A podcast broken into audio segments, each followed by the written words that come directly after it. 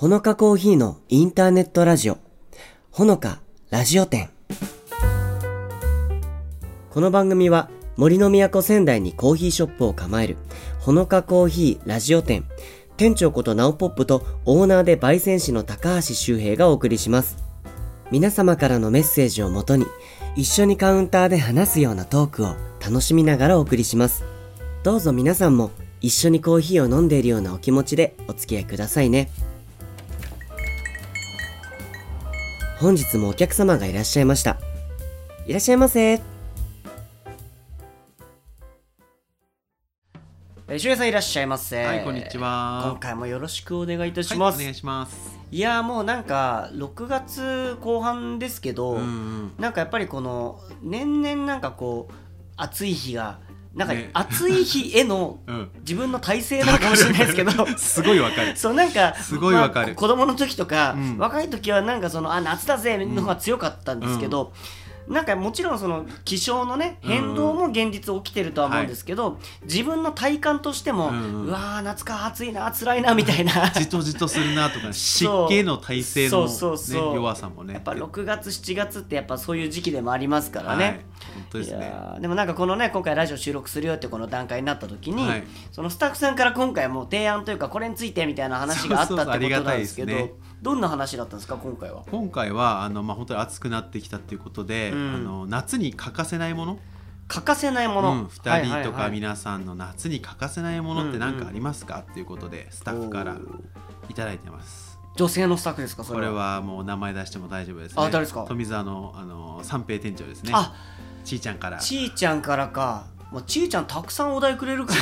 ちーちゃん今日なんか絶好調でしたね。ねいやーそっか、まあ、夏に欠かせないものね、うんうん。でもなんか僕はやっぱりその今の冒頭の話じゃないですけど その暑さに対する感じ方がまあ僕らも自分自身も変わったけど、うん、やっぱ時代もなんかこう受け止め方が変わったなって感じることが一個あって。はいはいはい。昔って、まあ、うん。例えばお家でうんうん。エアコンがありますよと、うん。でリビングとか、はいえーご飯食べる時とかっていうのは、まあ、冷房の効いたお部屋で過ごして、うんで、まあ、自分のお部屋とかがある、ね、こう学生時代でね、こう自分の部屋があるよって方もいるかもしれないんですけど、まあ、そこでも冷房を使って、はい。で寝る時はうん冷房を消して寝たりとか、あとはタイマーはいはい1時間後に消えるようにとあか。しないと風邪ひくよみたいなうんことを僕らが子供の時って言われてたじゃないまあですか。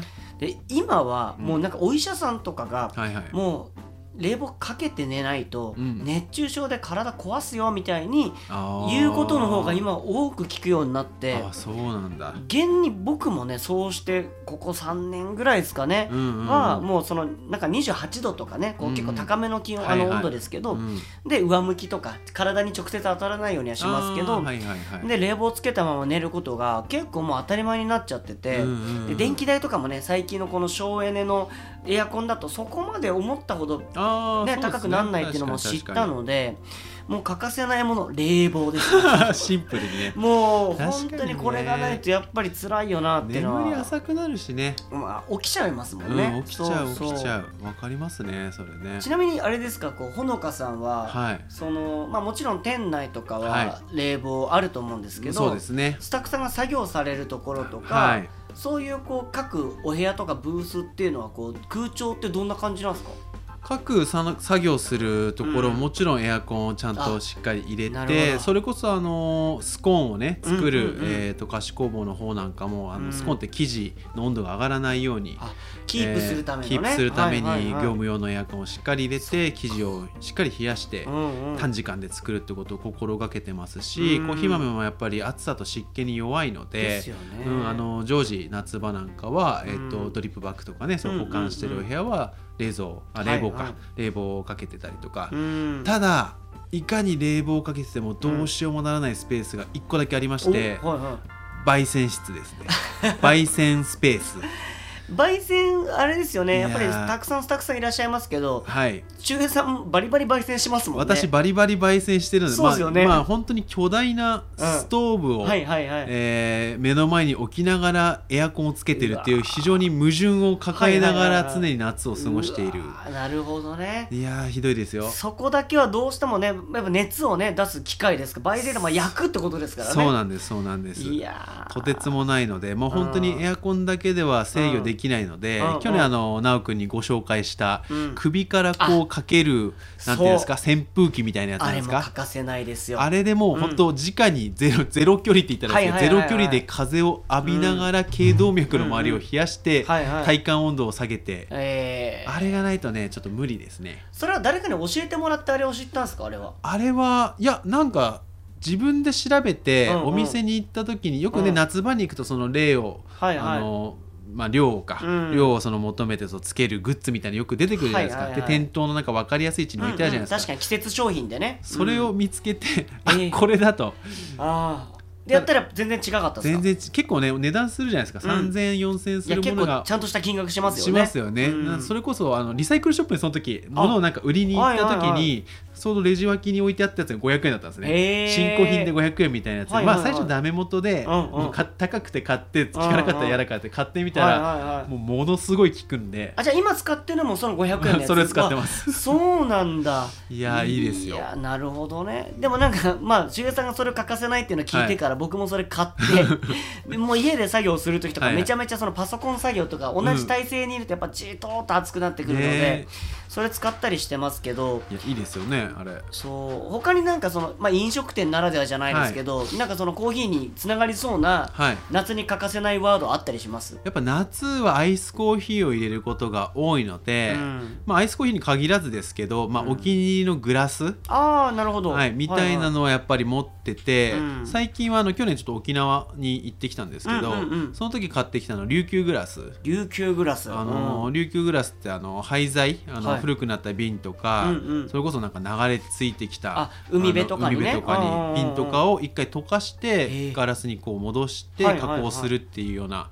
伝統的なやり方があるみたいなんですけど、去年泊まりに行ったところの近くにそういう地元のガラス工房があって、はいはい。そこで見つけたちょっと虹色っていうんですか水玉みたいな模様が、あの虹色みたいな感じでいろんなグラデーションみたいな感じでが入ってるやつがあへって、それ結構お気に入りでね、まあ、アイスコーヒーに限らずそれこそビールとか熱くなってきてやっぱりねそうそういうので使わせてもらってますーし、そのグラスで飲むあの、まあ、ハイボールが超うまいんですね。コーヒー関係ね全然 レモン入ったハイボールがい最高に。やまあでもね夏ハイボールまあビールもそうですけどやっぱこう喉越しでねこうグッそうなんですよ。と飲むには最高な時期ですからね。一応コーヒー屋らしい。話をすると、まあ、ハイボールとかレモンサワーで使うのってあの炭酸水じゃないはいですか、はいはいはい炭酸水と実はコーヒーって相性良くて。ええそうなんですよ。割るってことですか？そうなんですよ。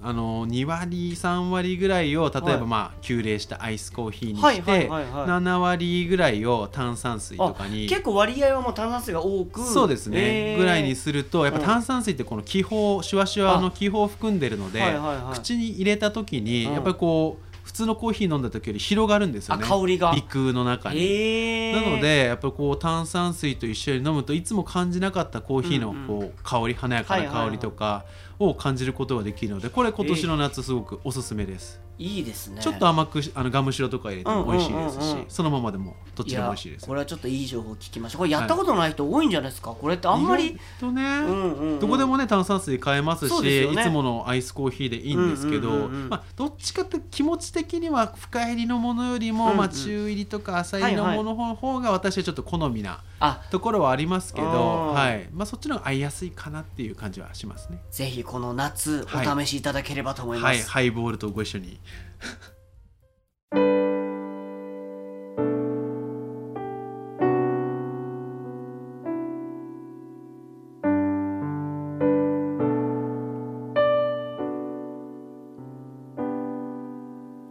うまく笑えなくて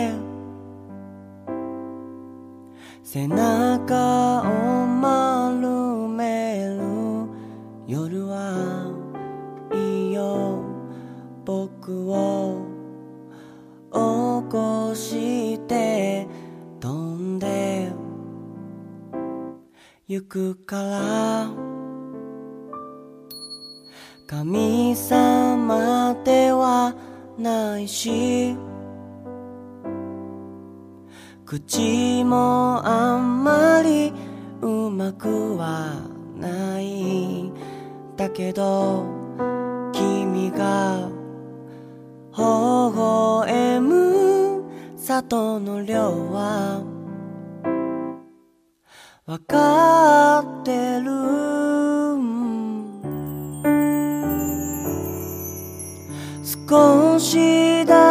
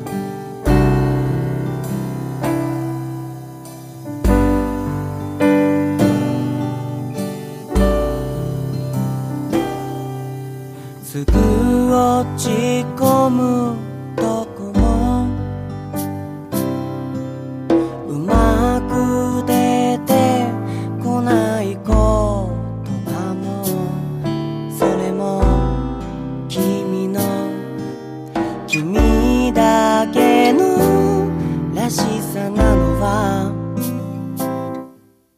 わかる。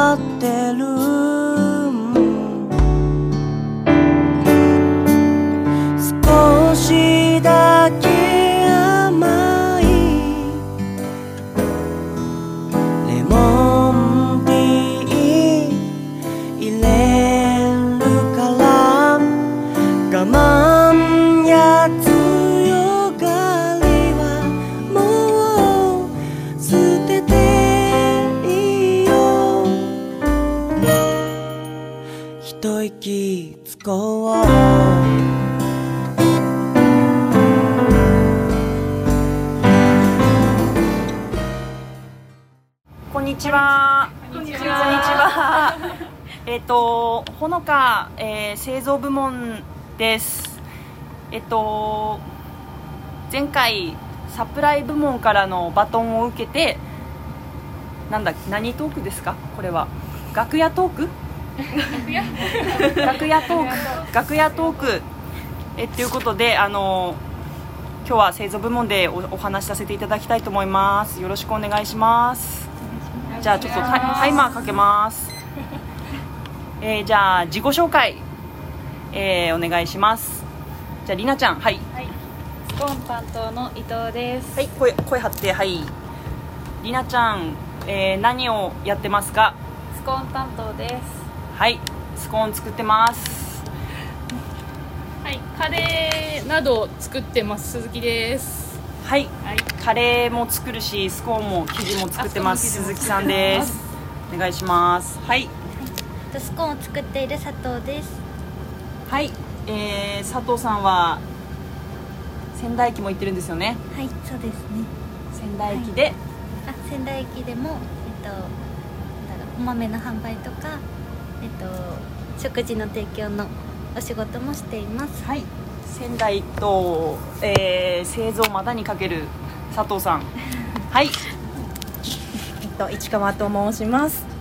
スコーンに使う材料のバターを切ったり、材料の準備をしたり、えーマネージャー的に 動いてます。はい、助かってます。はい、計量をやってもらってます。はい、じゃあ、はい、スコーンを焼いている吉田です。はい、若いです。えー、何歳ですか？と19歳です。はい、えー、一番製造でフレッシュなほのかちゃん、名前もほのかちゃん。えー、ほのかちゃんは、えー、スコーンを焼いてくれてます。はい。で、私は、えっ、と。製造部門の、えーリーダーをさせてもらってます島崎ですよろしくお願いします今日は、えー全員はいないんですが今日録音してる、えー、12345名のスタッフであのお話ししていきたいと思いますはい、はーい えーちなみに今喋ってる場所は、えー、といつも自分たちが落ち着かないのであのいつも自分たちが、えー勤務してるあの製造の中で喋ってますね今。厨房。はい厨房で喋ってます今、えー、修例のさなかえー喋ってますが私以外誰も喋ってくれないですけどあのあのちょっと喋っていきましょう。はい。私がじゃあし司会進行してきますので、えっと何でしたっけ？この間のテーマは？サプライさんからの。サプライさんからの何でしたっけか？えー、寝る前にあ寝る前寝る時 寝る時何をしてますか？あ違う違う違う。寝るか。寝るか全然違う寝る時何を着てますか？パジャマなのか T シャツ短パンなのあか。それってちょっと聞いちゃっていい？話しちゃっていい？ことなんですか？話せる人だけ。話しちゃっていいんですか？それは。話せる人だけ。大丈夫ですか？じゃあ話せる人ちょっといきましょう。じゃあじゃありなちゃん。りなちゃんはじゃあ何を着て何を着てるか。ルームルームでじゃなくて寝る時ってこと？時なの寝る時はさくらんぼ柄のあの半袖と長袖どっちも持ってるので夏冬で同じ同じ柄？あ同じです同じ。初めて聞いた。恥ずかしいなんかさくらんぼ柄のさくらんぼ柄を着てます。そうです。パジャマっていうことでいいですかそれパパジャマね。じゃあ妄想が膨らむ。妄想が膨らむ。ねちょっと。これ大丈夫。個人情報流出じゃないですか？大丈夫。ほのかちゃんはじゃあ何を？と私は好きなアイドルのライブの T シャツとか。ライブ T シャツ？はいあとは高校の時の文化祭の T シャツをそれで言ってたよサプライさんで体育着とか。ってでジャージ下はジャージージそれはえーっとそのファンはあ言ってもいいんフでしょうか？ァンは言わない方がいい。言わない方がいい言わない方がいい。どちらでもあじゃあちなみにじゃあ。はい。どうぞ。何？好きなアイドルはい、うんうん私はスノーマンが大好き。ですあー。まあの？の？の？の？スノーマンの深澤達也。あーいいですね。ちょっとあのね普段仕事をもくもくみんなやってるんですけどちょっと意外なあの話どんどん出てきます。はい。じゃあももかちゃん、えっと、佐藤さん。はい。佐藤さんは？私は短パン。短パンに？短パンに T シャツ T シャツだよねだいね大体はこれはそうだねちょっと全然可愛いのは着てません同じです。はい同じです。みんな、三一からあたりは、まあ、だい、なん、いいですか、まあそういう感じ。聞かなくていいです 聞きましょう、聞きましょう。あの普通なんですけどまあおすすめはやっぱりユニクロのリラコです。あ すごいあ、快適なので。私もリラコです。あの、下ね、あのズボン、あの、あれね、あれ、そうそう、リラコね。夏はあれ一択です。リラコのスヌーピー。そうスヌーピーね。ある、ああります。あ、私は無事。リーダーはスヌーピー。あ、そういうそういう感じですね。なんかあの前回の話題の方が盛り上がれたかなみたいな。卵の卵の話に戻っちゃうとあれなんですけどゆで卵の話に。聞いてた人じゃない食べ方。ちょっと卵の食べ方の方がちょっと気になる卵もね癖出ますね。これって次回のテーマっていうのは？あ振った方が。振った方がいいやつですか？はい。えーバトンをつなぐわけでしょこれ。1分半で思いつきます。あとタイマーかけてるんで私たち。タイマー タイマーでバシッと。ちなみに次はどどの部門いやまだね決まってないんですけど逆にパターンなんですか？逆にこっちが指名するパターン。どこあのところでやってくださいよはありなんじゃないですか。他の店舗でも他の店舗。他の店舗とテーマを指名しちゃうパターン。あありありあり。あそれも決めちゃおうじゃん。スタッフの好きなスコーンの味とか？逆に製造から私の一押しのスコーン教えてもらうのどうですか？スコーン内で。スコーンでいいんじゃないですか？スコーン。今種類いっぱいあるから、私たちから好きなスコーンは何ですかっていう話でちょっと盛り上がってもらう、じゃあどこが好店きかとか。そうそう。スコーン。そのスコーンの。じゃあ店舗ルーレット。ルーレット。ルーレット。回し先残り3秒じゃあ2分あじゃあちょっと延長。じゃあ私がじゃあ私が手で回すんで ストップって言ったところの店にしましょうじゃもう。あ平平等にね。すごいアナログなことをしてる。いいですいいですよ私回すんであと私回すんでストップって。じゃあここはじゃあここなし。マシャルじゃあじゃあ撮りたいの。ストップって言ってストップ。いいですはい。見ない見ないで見ないで。見ないで。見ないで見ない泉。あ泉。はいじゃあ泉店っていうことで。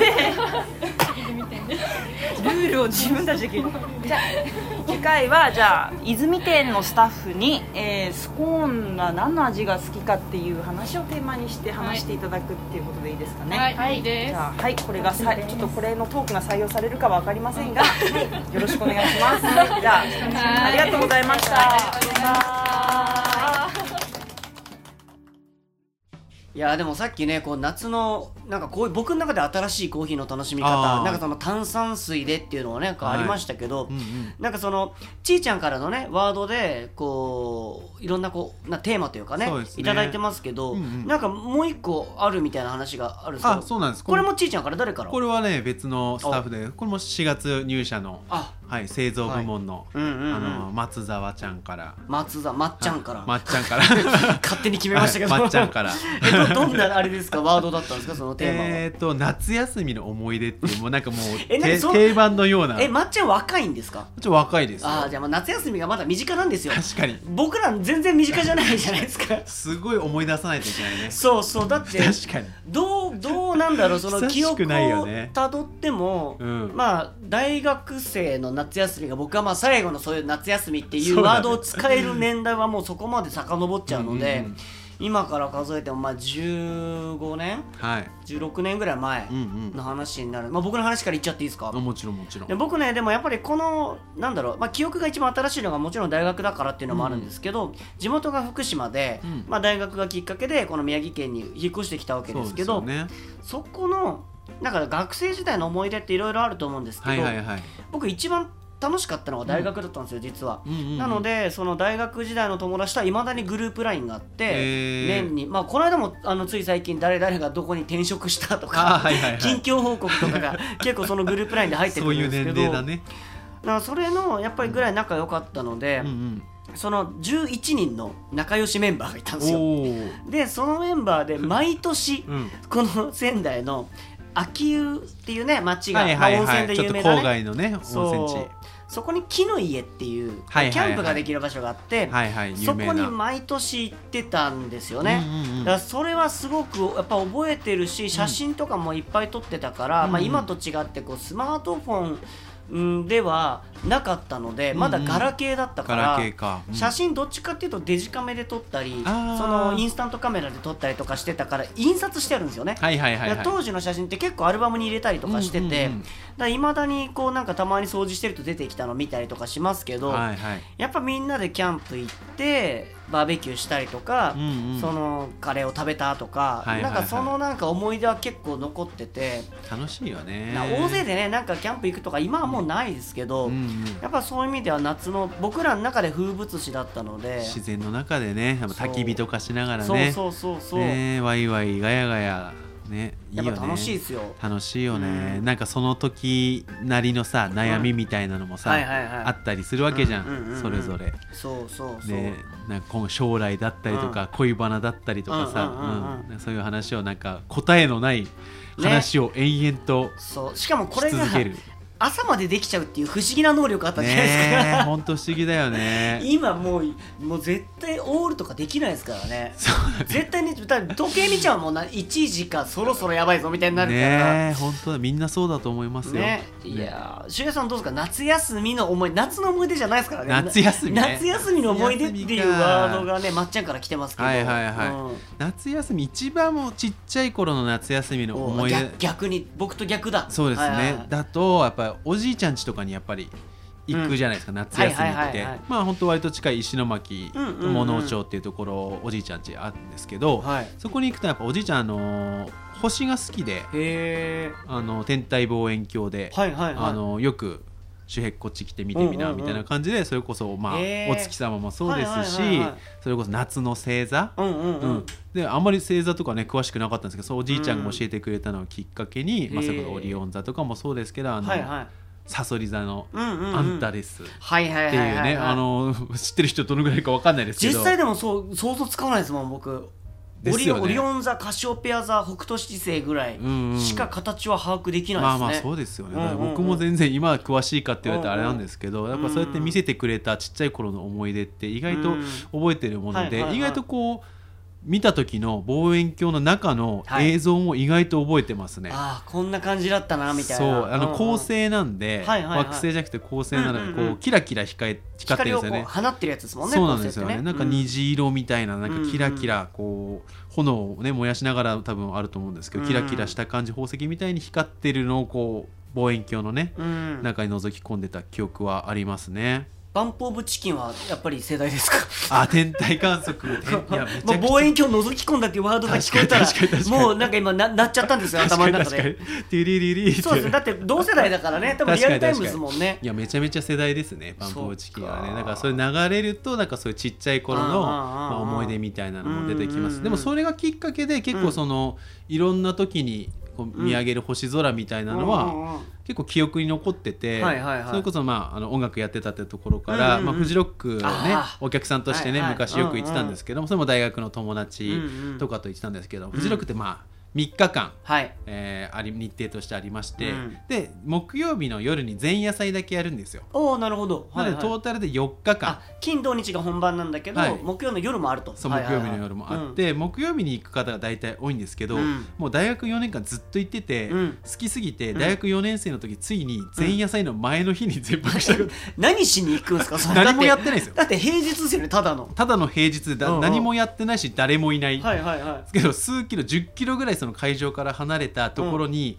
本当に何でもないキャンプ場はいはいはい。があって、テントが何張りか立ってあって、うんうんそこに泊まりに行って、あのバーベキューとかをちょっとして星を見るみたいなことをやったんですけど、周り誰もいないんで、あの真っ暗なので星がまあ綺麗なんですよ、そっか。そこで見た星がなんか本当に天の川みたいになってあて、もう無数の星みたいな。普通の星なの思いがけずうんなんか見れたっていうのはうん。いまだになんか覚えてますね、そうかきっかけないとねなかなかそのなんだろうやっぱフジロックに行こうっていうやっぱね、うん。もちろん気持ちだし友達とまあバーベキューして遊ぼうっていう気持ちで、星を見に行こうっていう気持ちで 行ってるわけじゃないから。言ってるわけじゃないから思いがけずなんですよね。その方がちょっと感動したりしますよね。そうわこんな星綺麗なんだここみたいなね、うん。夏ってねやっぱちょっと特別な季節ですよね。ありますね。うん、うんそれではここから PR コーナーに入っていきたいと思いますが、はい。まあ、なんとあのお便りがね今回も来てたってことなのでね。ちょっと読んでいただいていいですか？はい。いつもお便りありがとうございます。ラジオネームまきちゃんまきちゃんありがとはい、岩手県江差の方ですね、えーコーヒーとスイーツ、ん。えーこの時期おすすめの美味しいコーヒーとスイーツが知りたいですということでね、うなるほど、はい、いただいてましたので、ちょうどどね PR ということでお店から言えるこう、はい。材料があるんですね、はい、いつもいつものメインの方ではなくて、まきちゃん関係者じゃないですよね。よくこよくこのタイミングで聞いてくださいましたということで、まあ、うんちょうどね、あの2か月に一遍ぐらい、うん。あの当店メニューが変わるんですね、はい。うんスイーツのメニューっていうのがぐるぐると変わっておりまして、旬がありますからね。そうですね。もう変わってからちょっと実感は1か月ぐらいは経つんですけども、うん。うんうん。えー、と夏の、えー夏を感じるメニューに少し変わってきております、はい。えーまずはコーヒーゼリーパフェ。あー素敵。そうなんです、うん。これもクラシカルな深入りの、うんうん。えーコーヒーゼリーと、うん。ホイップクリーム、うんうん。あとはあのロータスのビスケットと。あーいいですね。あとは黒糖のアイスクリーム合うんですよね非常にホイップクリームとコーヒーゼリーこれを、えー、とまず新メニューとしてお出ししてますと。あともう一個が、えー、とレモンを使った、ほう。えー、とビクトリアサンドイッチケーキといってあ。まあ、シンプルなスポンジのはいはいはい。ケーキなんですけども、うん。あの間にチーズのクリームチーズのフィリングと、うんえーレモンピールすりおろしたレモンピールとかを入れて、爽やかなすっきりと楽しめるね、一品になっております。あとおすすめのコーヒーとしては、うん。さっきねちょっと炭酸水の話出たんですけど、はいはいはいはいオレンジコーヒーソーダっていうこれも季節限定の冷たいドリンクをお出ししてまして、えっ、ともう青いなんていうんですかねノンアルコールのうん。リキュールなんですけど、オレンジ味のうん。リキュール。あオレンジ味だけどはい。色は青い、青いそれに、えーとうん。水出しのコーヒーと炭酸水。へえで2層になってる下が青くてあれだ。はいはいはいはいはい。下が青くて上がコーヒーの色で、オレンジのこう輪切りが入っているっていうようなあそれそれがすごくオレンジの風味が口の中に広がる。美味しいドリンクになってますし。トロピカルな感じのね見た目というか、ビジュアルのものが出ております。その他にもあのオレンジとパルミジャーノのスコーンですとか、うんうんうんうん。それを使ったスコーンのサンドイッチとかっていうのも、えー、と作っておりますのでそこはスイーツ系はおすすめかなというところと、まあ、うん。ドリンクで言いますと、まあうんうん。コーヒー、えーまあ、シンプルなコーヒーの方だとコロンビアのコーヒー、うんうんうん。えーおすすめしてまして、うん。えっ、とクリアパスという、はい。えーまあ、商社さんというかうん新しい商社さんなんですけど、へーから取り寄せてまして、はいはい。まあ、カーボニックマセレーションっていう、うん。あの窒素を入れて、うんうん。カーボンですね窒素を入れて、はいはいはい。えっ、と窒素二酸化炭素か、うんうんうんうん。うん二酸化炭素を入れて、うん。その発酵の、えー度合いをコントロールするっていう豆の発酵ですね、はいはいはい。なのであの普通に乾かすだけではつかないような、うんうん。えー、と風味がついてくるんですけど本当にそのコーヒーあの白桃みたいな、うん。はいはいはい、はい、あの優しい甘さのあるコーヒーなので、なるほどこういった夏のさっぱりしたスイーツにはそのうん。コロンビアのコーヒー、合うん非常に合うんじゃないかなということでおすすめさせていただきます。まきちゃん仙台にいらっしゃい。そうだね。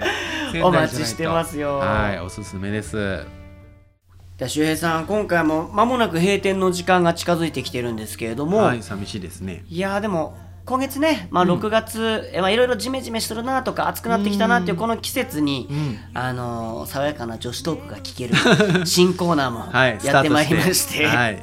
結構緊張しながらなんかやってるみたいな話も聞きましたけど、うん。徐々にこう慣れてきてねそうねて。よりそう皆さんとこう、まあ、実際お店に皆さんが来てくれた時に、うんうん。まあ、会える人たちだったりとかね。まあ、実際ほのかさんでお客さんとこうつながるようなね、うんうん。えーところであのお仕事されてるスタッフさんがねこうどんどん出てきてくれると思うので、はい。まあ、いろいろ楽しみにしていただきつつ、うん。まあ、今回ねなんだろういつも僕らもお便り募集とかしてますけれども、はい。まあ僕ら言っても男2人じゃないですか。そうですね。なのでお店の女子たちに聞きたいっていうのをもう指定していただければ、あのなんだろうスタッフさんに聞きたいですみたいな感じで寄せていただくお便りがあればそれはちょっと情報としてね、はい。皆さんに流させていただいて、はい。彼女たちに喋ってもらえたらなとも思いますので,、いいですね。その辺もお気軽に送っていただければと思うんですけど、はい。なんかお便りの送り方法がちょっとなんかプラスアルファというか。あそうですね、うん。えっ、と Spotify でお聞きいただいている方なんですけども、うんうんうん。えっ、と Spotify の方から直接ご質問をお寄せいただけることができるようになったみたいですので、うんうんうん。そちらからも加えてあのとお便りいただければと思います。ね、聞いた流れでねその時のテンション感で送れるっていうのもね、これ結構いいですよねいいですよ便利で、ね、うん。うん。ささっとすぐ簡単にできると思います。ぜひぜひご利用いただければと思いますのでお便りもどしどしお送りください。はい、はいということでもう来月はもうすっかりまあ7月で、まあ夏休みのワードとかもありましたけど、うん。まあ実際世の中的にもね夏休みの学生さんが出てきたりとか、ええまあ大人の方もねこの時期に夏休みなんだよねとかっていう方もいると思うので、はい。まあやっぱりいろいろこうね4年ぶりみたいなものもたくさんある本当です2023ね年だと思うのでうん。今年ここ行くよとかね、うんうんうん。あの行ってきたよみたいなのも大歓迎ですので教えてほしいですね。えーぜひぜひ教えていただければと思います、えーそれでは、えー今回はこの辺でお別れしたいと思います。周平さんありがとうございました。ありがとうございました。